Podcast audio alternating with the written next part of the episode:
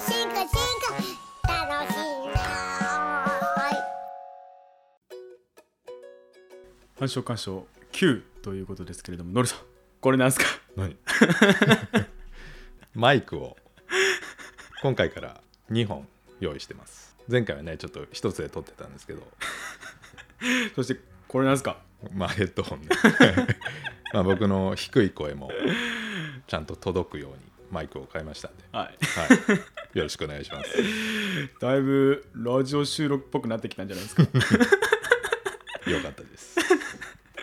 じゃあちょっと張り切っていきましょう。と今日の話は？今日はねちょっともうちょっと植物の繁殖干渉を喋りたいなと思って、まあ、まずは、まあ、2つ出しますけど1つ目はひっつき虫オナモミの話あをもうめちゃめちゃおなじみのというか知ってる人たくさんいるじゃないですか。そうだね。まあいつもはなんか、うん。よくわからんゾウムシだったりよくわからん 話ばっかりでしたけど、今日はあれですねもう馴染み深い。そうだね。まあ。ひっつき虫っていうのはまあ別にそういう植物というか虫がいるわけじゃなくてまあなんていうの総称いろんな植物のこう服とかにねくっつく種とかがくっつくやつの総称なんだけど、まあ、その代表格のオナモミっていう。まあそうですね。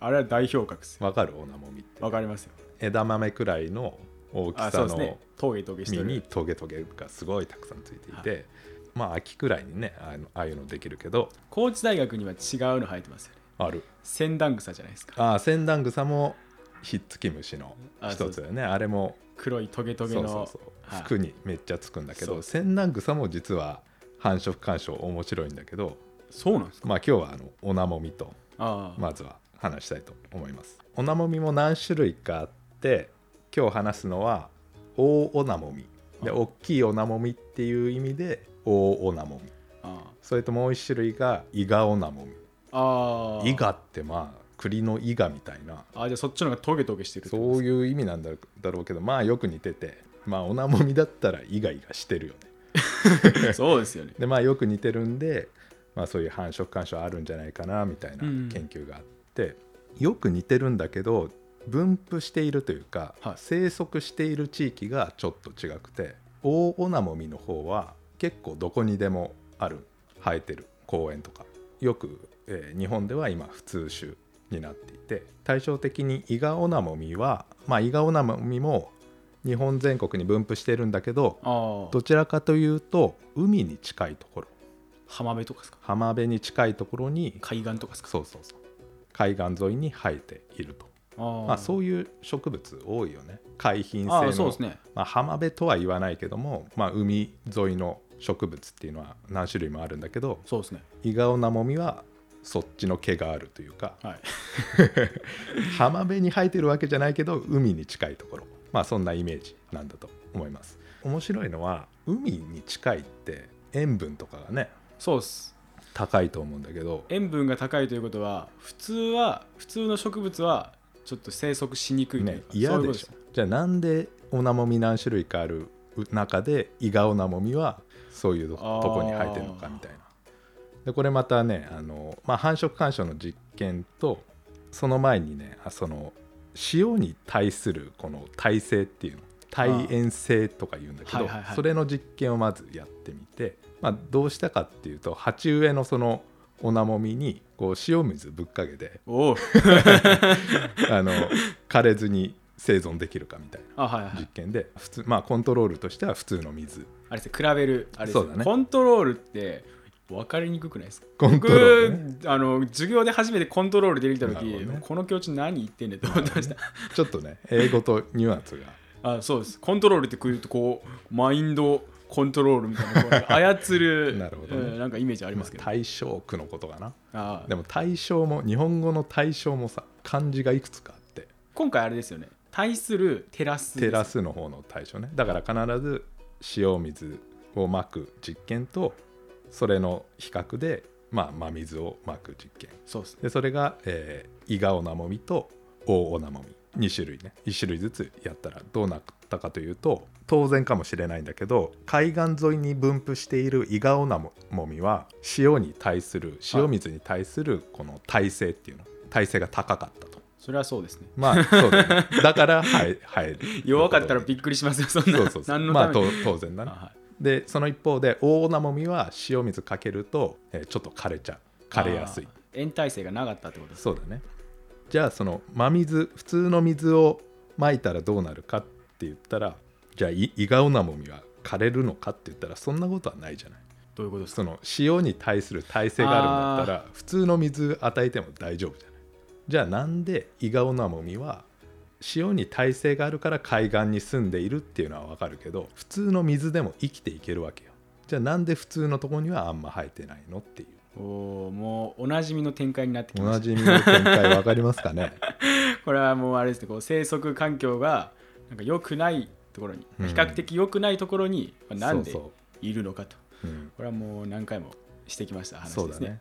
でそれで繁殖干渉がやっぱ出てきてイガオナモミとオオナモミの、まあ、鉢植えを用意して隣り合わせに置いておくと。ではいはいはい。花が咲きますと。でほっとくとどうなりますか？みたいな感じで。でこれも結実植物も受精して実ができるんだけどオナモミのイガイガが結実した結果なんだけどもそれが多種の花粉がついて結実がうまくいかないとぺっしゃんこというかあんな枝豆みたいにこううま綺麗なこううん。丸の形にならずに少しこうなんかしおれているというかああ。情けない感じの やつにまあトゲトゲがこうぴょんぴょん生えてるみまあたいな、要はうまくできないってことそうだね。でそういうのがやっぱり多種のオナモミがいるとそういうことが起きると。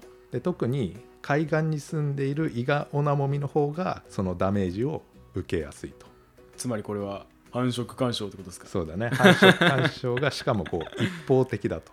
あー。イガオナモミは影響を強く受けてオオオナモミの方は相手の影響をあまり受けないと。だからこう強い弱いがはっきりしていてで強い種類の方は大オナモミの方はどこにでも生えていると。で逆にイガオナモミの方は強いライバルがいるところにはあの生息しにくいわけ。だからあえてというか結果論かもしれないけど海岸沿いの塩分が高いところ。そうですね。大ナモミが住めないところに来にくいところにこう特化しているんじゃないかなっていうのが研究のストーリーだよね。でそれがなんかテントウムシの話とかとよく似てるなと思って。そうですね。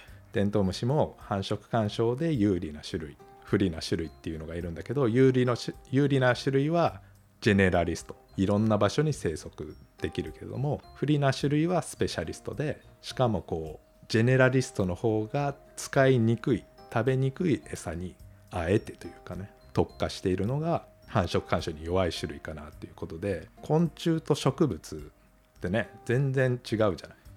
違いますね。で昆虫は肉食者ね捕食者のやつもいるし蝶々みたいに葉っぱを食べるやつもいると。で植物は植物で光合成して生産者と呼ばれているんだけどそうですね。禁煙種よく似た仲間同士のこう住み分けを考えると繁殖干渉っていう同じ原理でこう説明できるんじゃないかなっていうところがまあ面白い綺麗ですね綺麗な話ではあるね。で今まではその繁殖干渉に強い弱いこう非対称というか影響が一方通行というかワンサイドというかそういった現象だったんだけど繁殖干渉の効果が五分五分の時もありえるわけよ。なるほど。ね。もう僕片方になんでしょう影響が強くて片方に影響が弱いみたいな。ものこそが繁殖干渉だと思ってたんですけど五分五分の時も一応繁殖干渉って言うんですか？あるある。ああそれも結構ある。結構あるんですか？で今回このシリーズ今日第9回目ですけど一方的な繁殖干渉のことばっかりだったんだけど五分五分のも結構あってその時はどうなるかみたいな。っていう話はもうあと10回くらい話せる。だからまた別シーズンで。本当に。あんまりね住み分けみたいなのが起こらないのその時は。ああ片方がどっかに行くというかそうだね。こうなんて言うんでしょう追いやられることが、まあ、五分五分だった場合はないってことです。なんかねそんな感じ。またそれはそれで面白い現象というか重要な現象なんでまた日を改めて詳しく話したいなとは思ってますけどね。お願いします。でも10はもういらないかもしれない。じゃあ5くらい。で まあちょっと面白いところだけこう抜粋していただいて、はいはいまた聞きたいところであります、そうそう。であとオナモミで重要なのは大オナモミとイガオナモミって紹介したけど両方外来種なの。外来種 VS 外来種なの。自分の住んでたところは違うところでやり合ってるってことですか？そう。だから そういうのもあるし、はい。日本に来たら外来種だから強いっていうのがちょっとイメージあります。ね外来種 VS 外来種だから。外来種だから強いっていう理屈が当てはまらないじゃない。はいそうですね。でその中でも大オナモミの方がイガオナモミより強かったんだけどじゃあ強いって何なのかっていう話。その大オナモミとイガオナモミっていうのはうん。同じ原産国ですか、まあアメリカの方からやってきて。じゃあそのアメリカでも繁殖繁殖が起きてるあるんじゃないの？ああいや知らないけど。で日本にはありそうですね。日本には在来種というか、まあ、アジア原産と呼ばれている、まあ、はい。ただのオナモミっていう種類が、ああまあ日本にも在来のオナモミがおるということですね、うん。でもそれは結構減ってるらしい。なんで減ってんですか？まあそれも繁殖干渉なんじゃないのっていう。ああ誰も調べてないけどね。興味がある人は調べないといけないってことです大オナモミとイガオナモミが入ってきたから珍しくなってんのかなっていうのは、まあ、予想はつくけど今はオナモミっていう種類はすごい減っちゃってるからあの住み分けを考える上では大オナモミとイガオナモミのペアが、まあ、よく見られるとは思うんだけど両方外来種で。外来種だから強いっていう理屈がない。じゃあなんで大オナモミがこんなにたくさんいてイガオナモミは海岸沿いに分布が制限されているかっていうとやっぱこういう繁殖干渉みたいなメカニズムを考えないといけませんねっていう。うん話結構繁殖干渉ってもうめちゃめちゃ起こりにくいレアなことなんかなと思ってたんですけどうん。案外そうでもないってことです僕は最初あのテントウムシの話から繁殖干渉にうん。触れたというかでもテントウムシしかないというかだったんですけどこうラジオを通していくとこういくつもあって、もしかしたらまだまだありそうですね。もうあらゆるところに。普遍ですか？普遍的かもしれませんね。なるほど。まあそれはね今いろんな人がもちろん調べている段階ではあるんだけど最後にあのもう一つ植物の例を紹介したいんだけど、まあ、最近の研究結果があってツユクサっていうね真っ青な花を咲かせる、まあ、これも雑草で、まあはい。夏くらいに夏秋くらいに花が咲くと。で田んぼのあぜ道とか道路沿いの、ね、どこにでも生えているんだけどリ生えてますね。これがね、まあ、よく似た種類というか、まあ、同じ種類の品種の違いみたいな感じでは考えられているんだけどケツユクサっていう毛が生えてるっていう意味でケツユクサっていうのがあるそうです。あまりにも単純な名前じゃない単純な名前ですかでけつゆくさそうそうそちょ言うの大変ですね。う で結構あの、まあ、よく似てるんで、まあ、見分けるのとかも難しいんだろうけど、まあ、それはあの神戸であった実験というか調査なんだけど、まあ、山に行ったらツユクサとケツユクサが大体同じ山に生えてると。でまあツユクサが多い場所とかケツユクサしか生えてない場所とか、まあ、そんなクラスターがあったりもするんだけどあでこれも繁殖干渉を調べてみましたと。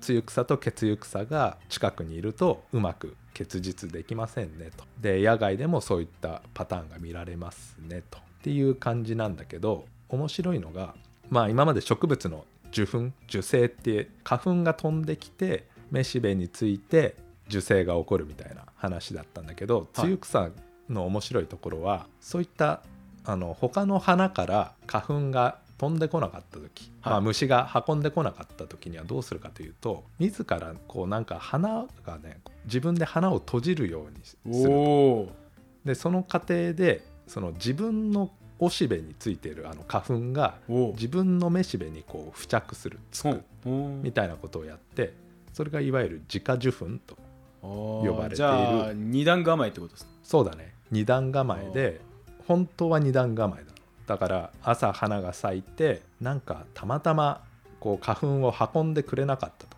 でそうすると本来はこう自家受粉じゃなくて他の株から花粉がやってきてはい。受粉したいんだけれども、それができなかった時に、まあ、夕方くらいに花を閉じて自家受粉うん。みたいな、まあ、保険っていうのかな。でそのツユクサの場合は自家受粉自家受粉もできるっていうメカニズムがあるんだけどケツユクサとツユクサのこの繁殖干渉で起きている現象っていうのが面白くて、受粉ができなかったから自家受粉するみたいなもともとのそのやり方じゃなくてもう朝早いうちにもう花を閉じちゃってすぐもう自家受粉するみたいな。例えば、まあ、つゆ僕が露草だった場合、周りが血ゆ草だらけだったら朝に閉じちゃうそう。花咲い咲かせたのにもうすぐ閉じてでその閉じる時に自家受粉っていうのが起きるんだけどでそれがおそらくはずっと花咲いてると多種の花粉がやってきちゃうわけよ。な血ゆ草がきますね。そう。相手の種類のはい。露草の花粉がやってきちゃうんでそれじゃ困るっていうことではい。困りますね。もう花なんだけどもうすぐ閉じちゃう。ああもう早いとこ店じまいして。そう。やっちゃうと。うん、でそういうことが観察されていてあ、ーおもろいっすね。ねこれは面白いとは思っていて結局その繁殖干渉を防いでいるね。自家受粉することによって。防いでますね。そういう行動、まあ、植物も行動って言ったりするけどそういうメカニズムだと考えられているんだけどじゃあそういうなんていうのかな繁殖干渉のダメージを完全に回避できているのかって言ったらどうなんでしょうっていう感じ。でこういう研究実は多くて繁殖干渉ってエラーじゃない。エラーですね。だからエラーをなくそうなくすための、まあ、植物植物だったらそういう自家受粉とかのメカニズムだったりあとまあ動物だったら行動だよね。ちゃんと見分けると。自分の種類と相手の種類をちゃんと見分けるみたいなそういった研究は実は多くて繁殖干渉はこう回避できると。そういうアイデアなんだよね。でそっちの方がそういう研究の方が実は多い。うーん。だけど回避できるんだったらじゃあ一緒に暮らせばええやんっていう話やんね住み分けとかせずに競争排除とか言わずに仲良く暮らせばいいんだけど現状はそうなってないと。だ住み分けが起きてる。起きてるよね。ちょっと俺無理やわみたいな。そうそうそう。だからまあアイデアとしては繁殖干渉のエラーっていうのははい。あの防ぎようがないというかうん回避しようがない。もしかしたらこう防いでる種がいるかもしれんいけどるかもしれないね。防ぎきれてない種もいるのもあると。事実。でそっちの方がまあ住み分けとか考えるんだったら重要かなと。でまあ確かにね植物は血ゆ草とか露草とか、まあ、他にもいろんな種類の植物のこうペアってあるけど雑種ができやすかったり同じ場所に生えていたりして、まあ、確かにねスパッとこう住み分けしていない時もある。うそういうのはなんかこうまあうまくねエラーをこう回避するようなメカニズムがあるのかなという感じだけどまあ例えばね今日紹介したオオナモミとイガオナモミみたいにまあまあ割とまあ調べたら分かるくらいこう住み分けしているパターンもあるんでそういうところはこうエラーは防ぎきれていないと。でそれはまあ根拠としては前信号検出理論みたいな紹介したけどやりましたね。エラーをこう回避することにもコストがかかってるわけよ。話の肝じゃないですか。肝だね。でエラーなんだけどそれが繁殖にとって込み込みではまあ適応的というかいやだからそこが面白いところじゃないですか、うん。繁殖干渉の。面白いというかまあこう直感に反するというかね人間の、はいはいはい、まあ、だからこそ研究が遅れてきたんだと思うけど。あということであのまだまだねわからないことがあるから、まあ、はい。今後もねちょっと研究は増えると思いますけども私もちょっと調べてみたいなと思っています。はい。この辺で。今日はこの辺で。ありがとうございました。ありがとうございました